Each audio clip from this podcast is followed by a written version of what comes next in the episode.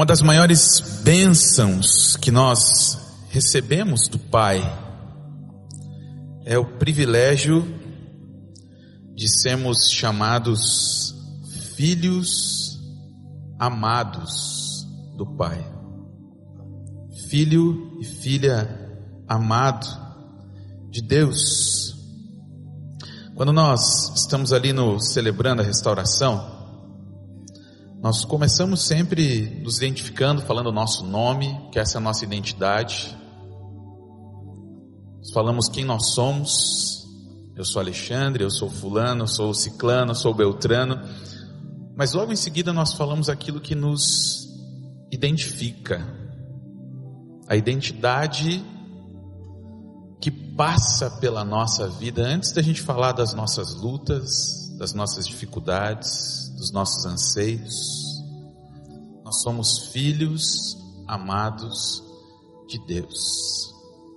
E é sobre essa dádiva, sobre esse presente que Deus nos deu, que eu queria falar um pouquinho nessa noite. Eu queria que você abrisse sua Bíblia aí junto comigo, lá em Gálatas, no capítulo de número 3, a partir do versículo 26. Gálatas 3, a partir do versículo 26. O texto vai estar também ali na tela para que todos possam acompanhar. Se você encontrou, você pode dizer um amém. Amém. Vamos ler. Diz assim: Todos vocês são filhos de Deus mediante a fé em Cristo Jesus. Pois os que têm, os que em Cristo foram batizados, de Cristo se revestiram. Não há judeu, nem grego, escravo, nem livre, homem, nem mulher, pois todos são um em Cristo Jesus. E se vocês são de Cristo, são descendência de Abraão e herdeiros segundo a promessa. E o assunto vai continuar no capítulo 4, que diz assim, capítulo 4, verso 1. Digo, porém, que enquanto o herdeiro é menor de idade, em nada difere de um escravo, embora seja dono de tudo. No entanto, ele está sujeito a guardiães e administradores até o tempo determinado por seu pai.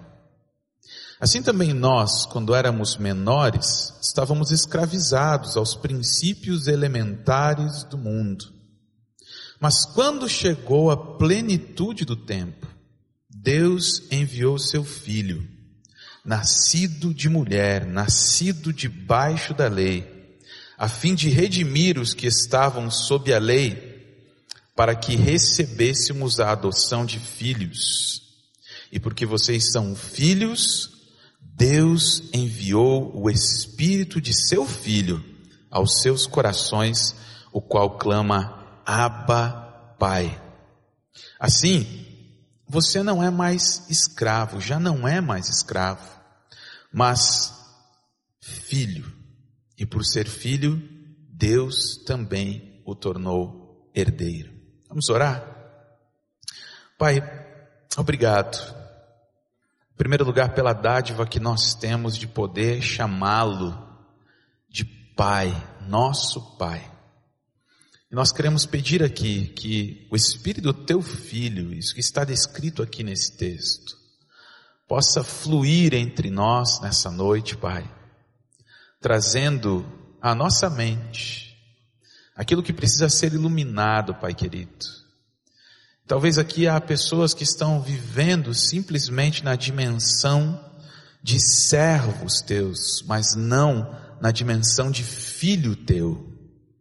Então que nessa noite aqui, Pai, o Senhor venha iluminar os olhos do nosso coração, como diz a tua palavra e mais uma vez, através do Teu Espírito Santo, testificar no nosso coração que nós somos filhos amados Deus. Assim nós oramos, Pai, no nome de Jesus. Amém. Amém.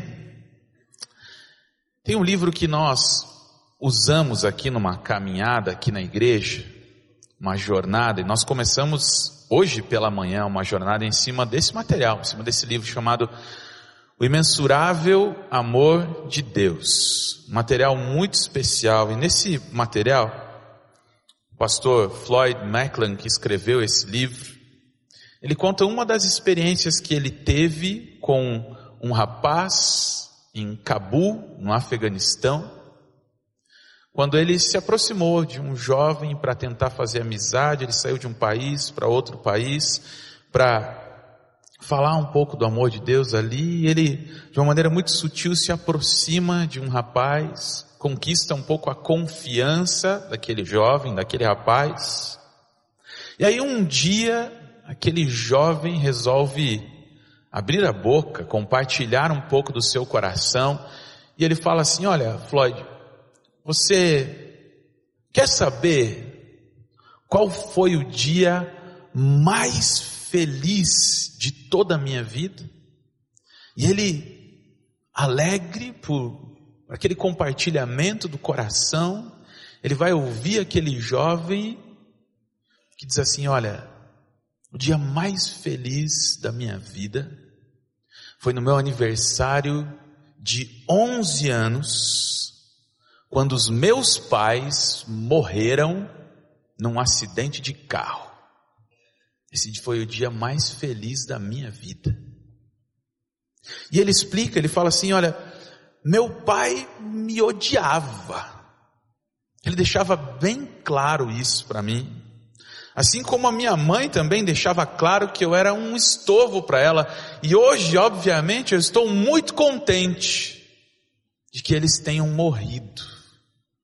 Esse foi o dia mais feliz da minha vida. Lógico que nas palavras daquele jovem era destilado ali nos lábios dele uma amargura, um ódio, um ressentimento profundo acerca dos seus pais. Deus ele criou a família com um propósito muito especial. E muitas vezes quando eu vou ministrar casamento eu falo isso. Deus ele planejou a família para ser um farol, o lar, a edificação de um lar, para ser um farol dele nessa terra para anunciar que a bondade, que a graça, que o amor de Deus ainda existem sim. Deus criou a família para revelar Ele mesmo. A família foi criada para revelar Deus, para revelar o amor de Deus, para que nós pudéssemos, através de um exemplo prático, um lugar de afetividade, entender o amor do Pai. Mas quando essa balança, ela não oferece aí o mínimo de equilíbrio, alguns problemas começam a existir nas nossas vidas, e aqui eu me incluo, é nossa mesmo, é minha vida. Um deles é o sentimento de orfandade, de que nós não somos filhos. Uma pessoa que apresenta esse sentimento de orfandade, alguém que foi ferido, que foi machucado e dominado por sentimentos de desamparo, de abandono. E são muitos os fatores que podem trazer para alguém essa sensação de orfandade. São causas diversas, abrangentes, mas algumas delas podem ser apontadas. Morte prematura dos pais traz um sentimento de orfandade. Abandono pelos pais legítimos traz um sentimento de orfandade. Ter passado por um processo de adoção, por incrível que pareça, aquela criança vai receber um pai, mas ela se sente órfã. Sofrer uma grave decepção com os pais. Deixar de receber a interação afetiva com os pais em alguma parte do desenvolvimento da infância até a adolescência ter pais adotivos repressores, passar pela descoberta da adoção de forma traumática e tardia. Tem muito mais coisas que podem ser apontados, que trazem ao coração do ser humano esse sentimento de orfandade. O problema é que sentir-se órfão com o tempo, ele paralisa o desenvolvimento pessoal de alguém. Existem muitos que foram cuidados pelos seus pais e eles tiveram sim boas marcas, boas características, características bem marcantes como capacidade de ajudar no desenvolvimento intelectual, pais trabalhadores que nunca deixaram faltar o sustento dentro da sua casa, nunca deixaram faltar. Mas pais que nunca atingiram o coração dos seus filhos. E é como se estes mesmos filhos se sentissem órfãos, então, de pais vivos. Pastor Fabiano Ribeiro, num livro chamado Paternidade Bem Resolvida, ele diz o seguinte: a orfandade é o sentimento de não pertencimento. Veja, sentir-se como proprietário de coisas pode gerar um sentimento de segurança e uma atitude confiante. Apesar dessa condição não ser capaz de resolver completamente dilemas emocionais profundos.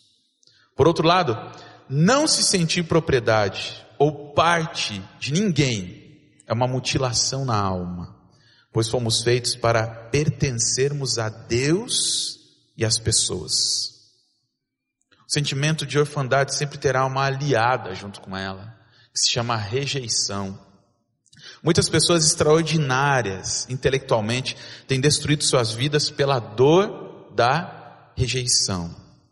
Ser rejeitado vai contra o nosso valor pessoal, sentir-se menor, excluído, feio, pequeno, incapacitado, desprezado, pode transformar uma pessoa em um monstro.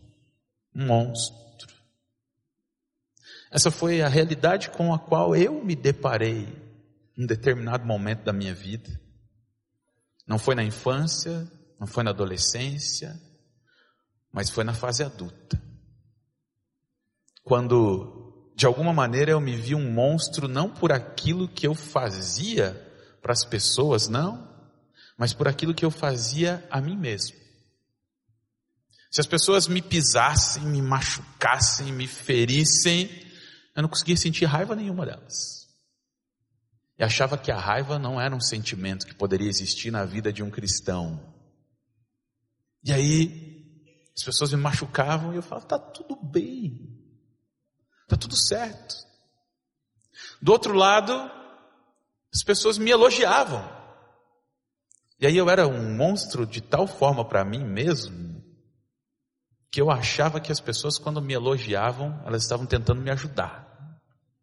Meu desempenho foi tão ruim, mas tão ruim, foi tão mal aquilo que eu fiz, foi péssimo, que as pessoas quando me elogiavam estavam tentando me ajudar, me colocar para cima, vou tentar ajudar aquele cara ali. Esse era o sentimento que existia dentro do meu coração. Ora, Henry Noy observou uma coisa muito especial. Ele diz assim: ao longo dos anos, vim a perceber que a maior armadilha de nossa vida não é o sucesso, popularidade ou poder, mas a auto-rejeição. Sucesso, popularidade, poder podem representar grandes tentações, mas a qualidade sedutora em geral provém de como se integra a tentação bem maior, a auto-rejeição. Quando chegamos a acreditar nas vozes que nos chamam de indignos, inamáveis, então, sucesso, popularidade e poder são facilmente percebidos como soluções atraentes. A verdadeira armadilha, entretanto, é a autorrejeição. Assim que alguém me acusa ou me critica, assim que sou rejeitado, deixado só, abandonado, me pego pensando, bem, isso mais uma vez prova que eu não sou ninguém. Não tenho nada de bom. Mereço ser deixado de lado, esquecido, rejeitado, abandonado.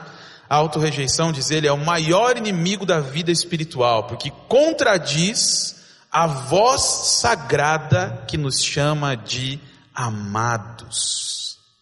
Ser o amado constitui a verdade da nossa existência.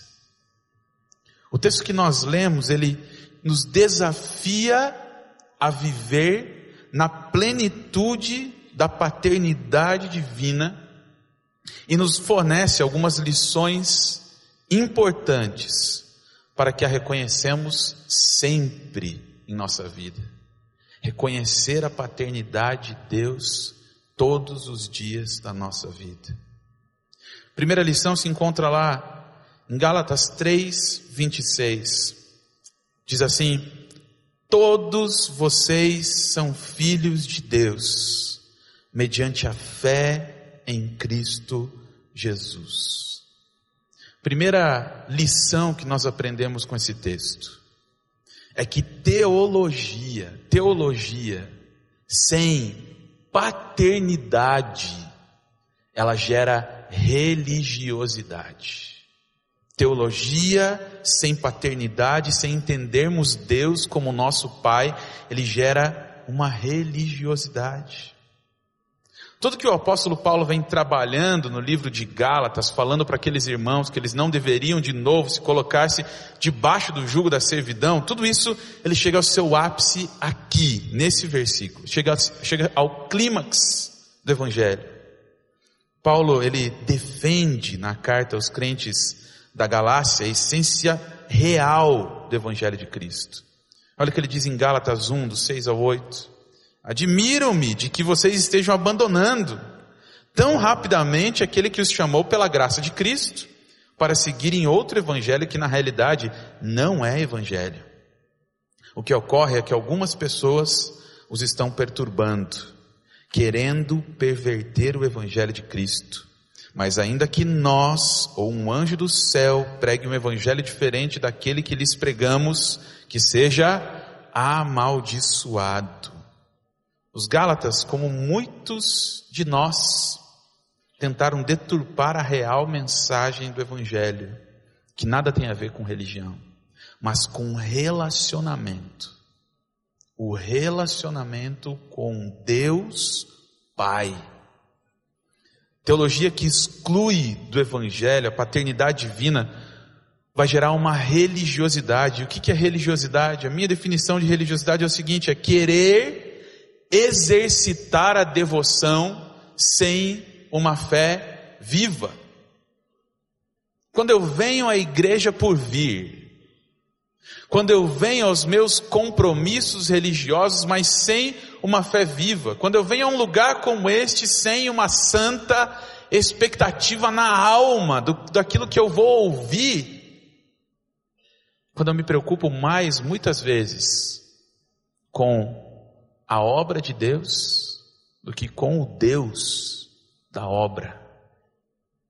Relacionamento íntimo, intenso. Era isso que aqueles irmãos não haviam entendido. Cristo não chamou vocês para uma nova religião, uma nova seita, mas para um relacionamento com Ele. O Evangelho parte de uma verdade essencial. Deus quer se relacionar com o ser humano na dimensão de pai para filho, de coração para coração, relacionamento intenso íntimo. Um escritor chamado Sinclair Ferguson, ele diz assim, a ideia de que somos filhos de Deus, filhos e filhas do próprio Deus, é a mola propulsora da vida cristã. Nossa condição de filhos de Deus é o ápice da criação e o objetivo da redenção em Cristo Jesus. Não queria que você repetisse para ninguém nessa noite. Mas eu queria que você repetisse para si mesmo: Eu sou filho amado de Deus. Você consegue falar isso? Eu sou filho amado de Deus. Essa é a mola propulsora da sua vida cristã.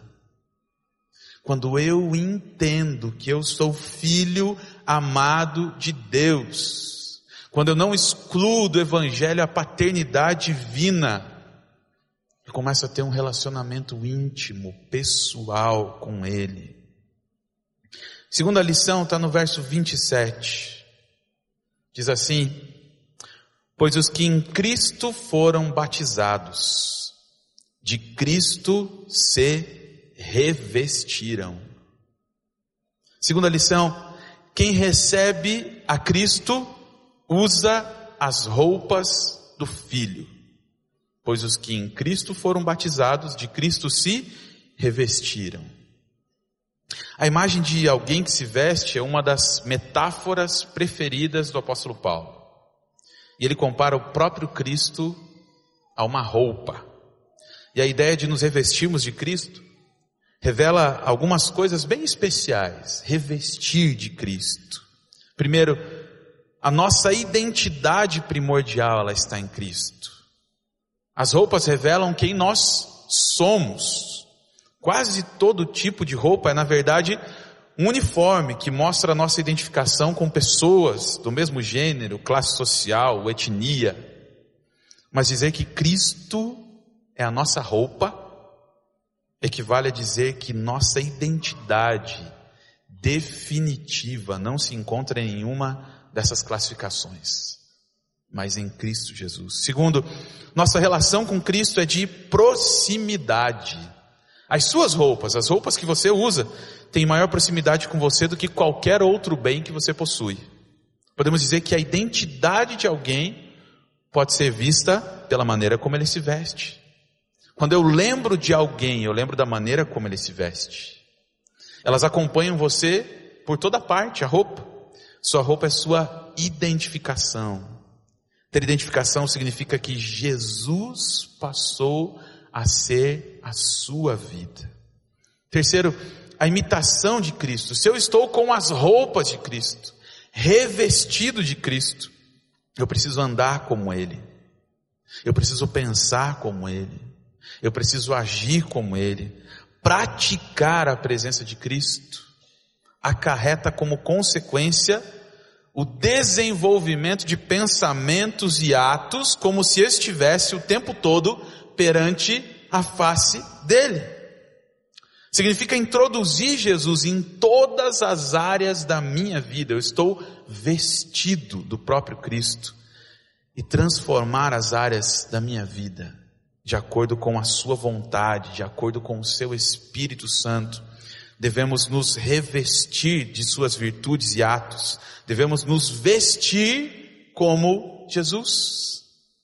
E é por isso que independente do que nós somos, quem nós somos, falhos, pecadores, quando nós nos vestimos da roupa de Cristo, o Pai não enxerga simplesmente quem nós somos, ele enxerga o Filho. Para andar como filho, nós precisamos usar a roupa de filho. É como se Deus dissesse: revista-se de Cristo, revista-se a imagem do meu filho. A nossa aceitabilidade diante de Deus, Galatas 3:27 é uma metáfora ousada e abrangente de uma vida completamente nova. Significa pensar em Cristo o tempo todo, se eu estou vestido dele, ter o seu espírito, e o caráter inculcado, permeado, tudo que se pensa, diz e faz. Isso vai muito além do cumprimento de rituais religiosos, regras, regulamentos, vai além da simples obediência.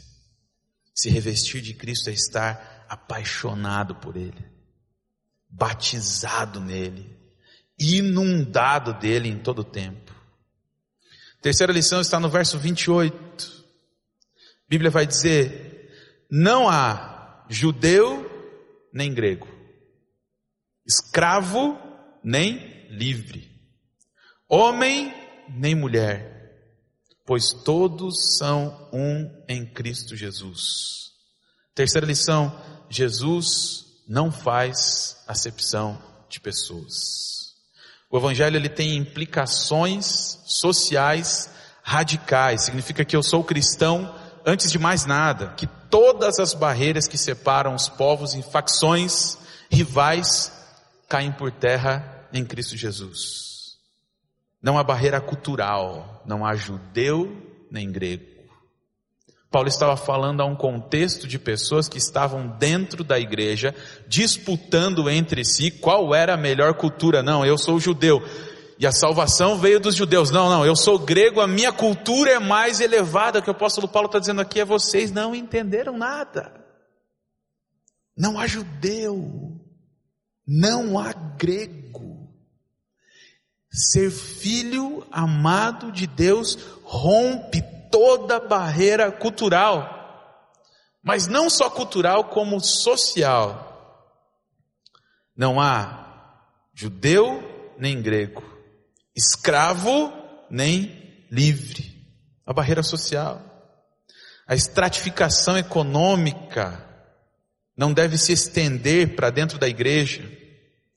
As barreiras, as pessoas não devem associar-se de acordo com a classe econômica de A ou B, mas sim transpor essas barreiras.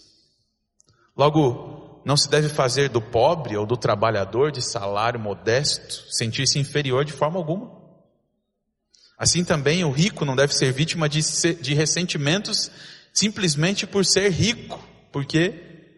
Porque ser filho amado de Deus rompe barreiras sociais e culturais e rompe também a barreira do gênero. E essa aqui talvez era a mais forte para a época.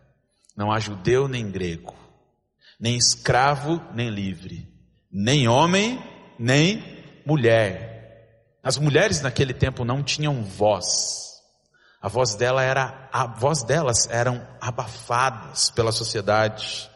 Agora que o apóstolo Paulo está dizendo, olha, não tem um gênero específico mais predileto diante de Deus. Homem ou mulher, os dois são filhos amados de Deus. O amor de Deus através de Jesus está estendido a todos. Se você continua sentindo-se não merecedor do favor de Deus, eu quero afirmar uma coisa, você tem razão. Ninguém merece o favor de Deus é graça. Porém, em Jesus, nada nos pode separar do seu amor. Quarta lição, em Jesus você se torna herdeiro. Olha o que diz Gálatas 3:29. E se vocês são de Cristo, são descendência de Abraão e herdeiros segundo a promessa. Em Jesus, todos nós nos tornamos herdeiros de Deus em Cristo Jesus. Ao nos revestirmos de Cristo por intermédio da fé, agora nós somos descendência de Abraão, herdeiros conforme a promessa. Tudo que prometeu a Abraão, Deus tem cumprido e cumprirá em seu filho Jesus. Portanto, na condição aqui de filhos adotivos, nós desfrutaremos de tudo aquilo que ele prometeu, porque herança não é questão de mérito, herança é questão de filiação. Alguém recebe herança por mérito? Não. Você recebe herança simplesmente por ser filho. Só isso. Não é uma questão de mérito, de alguma coisa que você fez simplesmente por ter direito conforme a sua filiação diz. Se você é filho amado de Deus, você tem direito a toda a herança dele. Herança nessa terra quando o céu começou a existir no nosso coração, um pedacinho do céu no nosso coração, o reino de Deus na nossa vida, a manifestação dele através da nossa vida, mas não só isso, tudo aquilo que a gente vai desfrutar no futuro, nos céus, na glória, simplesmente por sermos filhos de Deus. Quinta lição entra no capítulo de número 4, verso 1, a mesma seção do texto que Paulo continua. E ele diz assim: Digo, porém, que enquanto o herdeiro é menor de idade, em nada difere de um escravo, embora seja dono de tudo. No entanto, ele está sujeito a guardiães e administradores até o tempo determinado por seu pai. Assim também nós, quando éramos menores, estávamos escravizados aos princípios elementares do mundo. O que Paulo quer dizer aqui? Para ilustrar essa nossa condição de filhos, Paulo usa a imagem da criança que herda uma grande propriedade. E enquanto é menor de idade, ela em nada difere de um escravo, uma vez que ela está sujeita a, sujeita a tutores e administradores dessa herança junto com ela. Quando ela alcança a maturidade, no entanto, toma posse da sua herança. Na antiguidade, a plenitude dos tempos, que é o próximo versículo que Paulo vai falar aqui, ou a maturidade, era um processo importante, bem definido. A criança romana que herdava alguma coisa dependia de tutores até os 14 anos e de certa forma continuava dependendo de administrador administradores até os 25 anos. Só então esse jovem podia exercitar o controle completo e independente do seu patrimônio, mesmo que a herança fosse dele, legítima. Esse é o retrato de como os, como os cristãos podem, de certa forma, deixar de experimentar a liberdade e a alegria da sua salvação Paulo está falando de pessoas que não conseguem se sentir filhos de Deus. Pessoas assim vivem na nova aliança, mas se relacionam com Deus como se estivessem na velha aliança. Muitas coisas elas podem conspirar contra a sua capacidade de crer e experimentar a paternidade divina. Porém, o seu relacionamento com Deus estará totalmente prejudicado se você não entrar nessa dimensão de espiritualidade.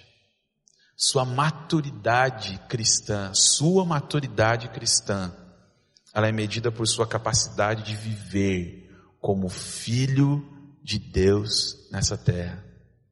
Não como escravo, não como uma, com uma identidade de escravo, mas com uma identidade de filho de Deus.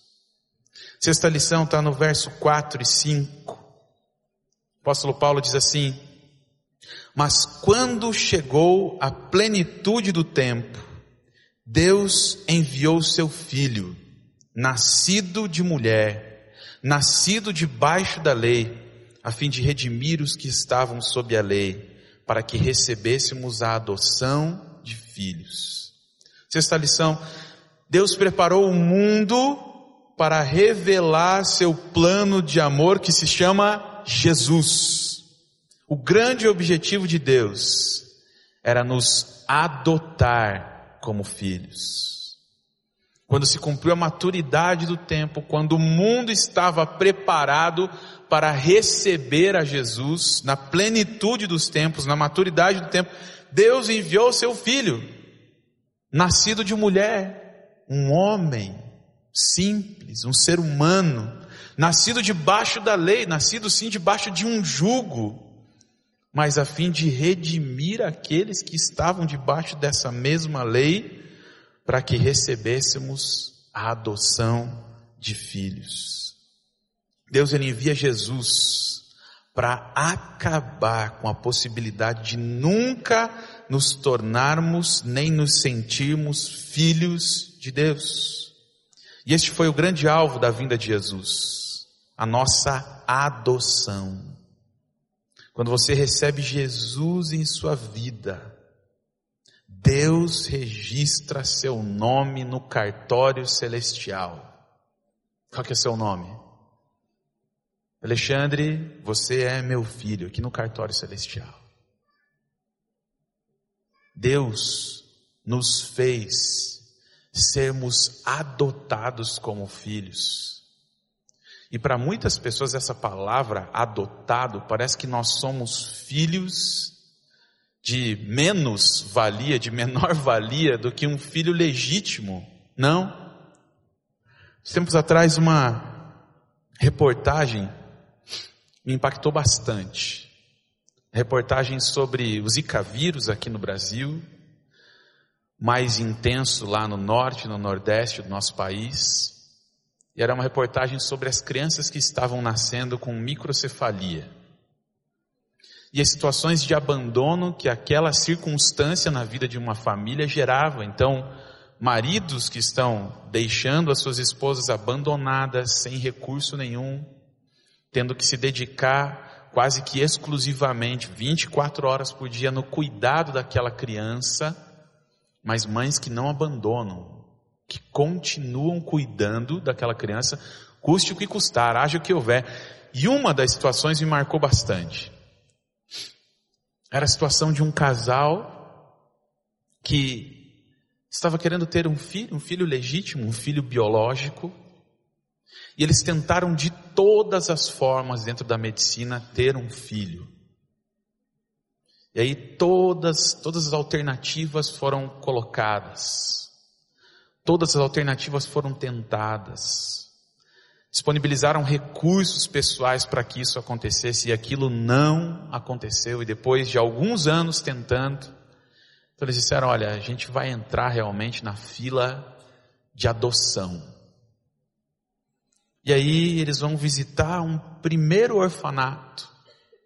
E naquela semana, uma criança havia sido abandonada naquele orfanato, uma criança com microcefalia, abandonada na porta daquele orfanato, e aquele casal começa a visitar, começa a passar pelos vários bercinhos que ali existia, e num determinado momento aquela mulher olha para aquela criança abandonada com microcefalia e ela diz: "Quando eu olhei para aquela criança foi amor à primeira vista".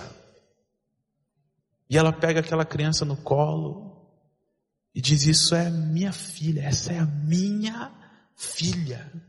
Ninguém tira mais de mim. Mesmo sabendo de todas as dificuldades, mesmo sabendo de todas as limitações, de todas as situações que aquela família iria enfrentar para criar aquela criança com microcefalia, mesmo diante de tamanhas circunstâncias, aquela mulher nutriu, desenvolveu um amor por aquela menina com microcefalia, levou para casa, adotou, para cuidar dela. Há uma grande verdade em ser filho adotivo. Quando Deus ele nos adota, o filho adotivo ele é escolhido. Filho adotivo ele pode ser escolhido. E Deus nos escolheu. Talvez se nós olhássemos para a mesma história, aplicando a nossa vida, era como se Deus estivesse passando sim por alguns bercinhos, olhando a nossa vida com todas as suas deficiências, com todas as suas deformidades, e olhasse para nós e dissesse: Esse é o meu filho amado, eu escolhi, independente de todas as circunstâncias, independente de tudo que eu vou ter que fazer para cuidar dele. Essa é a dádiva que nós experimentamos como filho. Deus te adotou. O adotado ele é escolhido. Sétima e última lição. Nós temos uma voz que testifica a nossa filiação. Galatas 4, 6 e 7 diz assim: E porque vocês são filhos, Deus enviou o Espírito de seu Filho aos seus corações, o qual clama, Abba, Pai. Assim você já não é mais escravo, mas filho. E por ser filho, Deus também o tornou herdeiro. Ele repete a mesma herança é como se houvesse uma voz do alto, a voz do Espírito de Deus na nossa vida, dizendo todo o tempo: Você é filho amado de Deus. Isso concorda plenamente com aquilo que está escrito lá em Romanos, capítulo 8, verso 16 e 17. O próprio Espírito testemunha ao nosso espírito que somos filhos de Deus. Se somos filhos, então somos herdeiros, herdeiros de Deus e co-herdeiros com Cristo.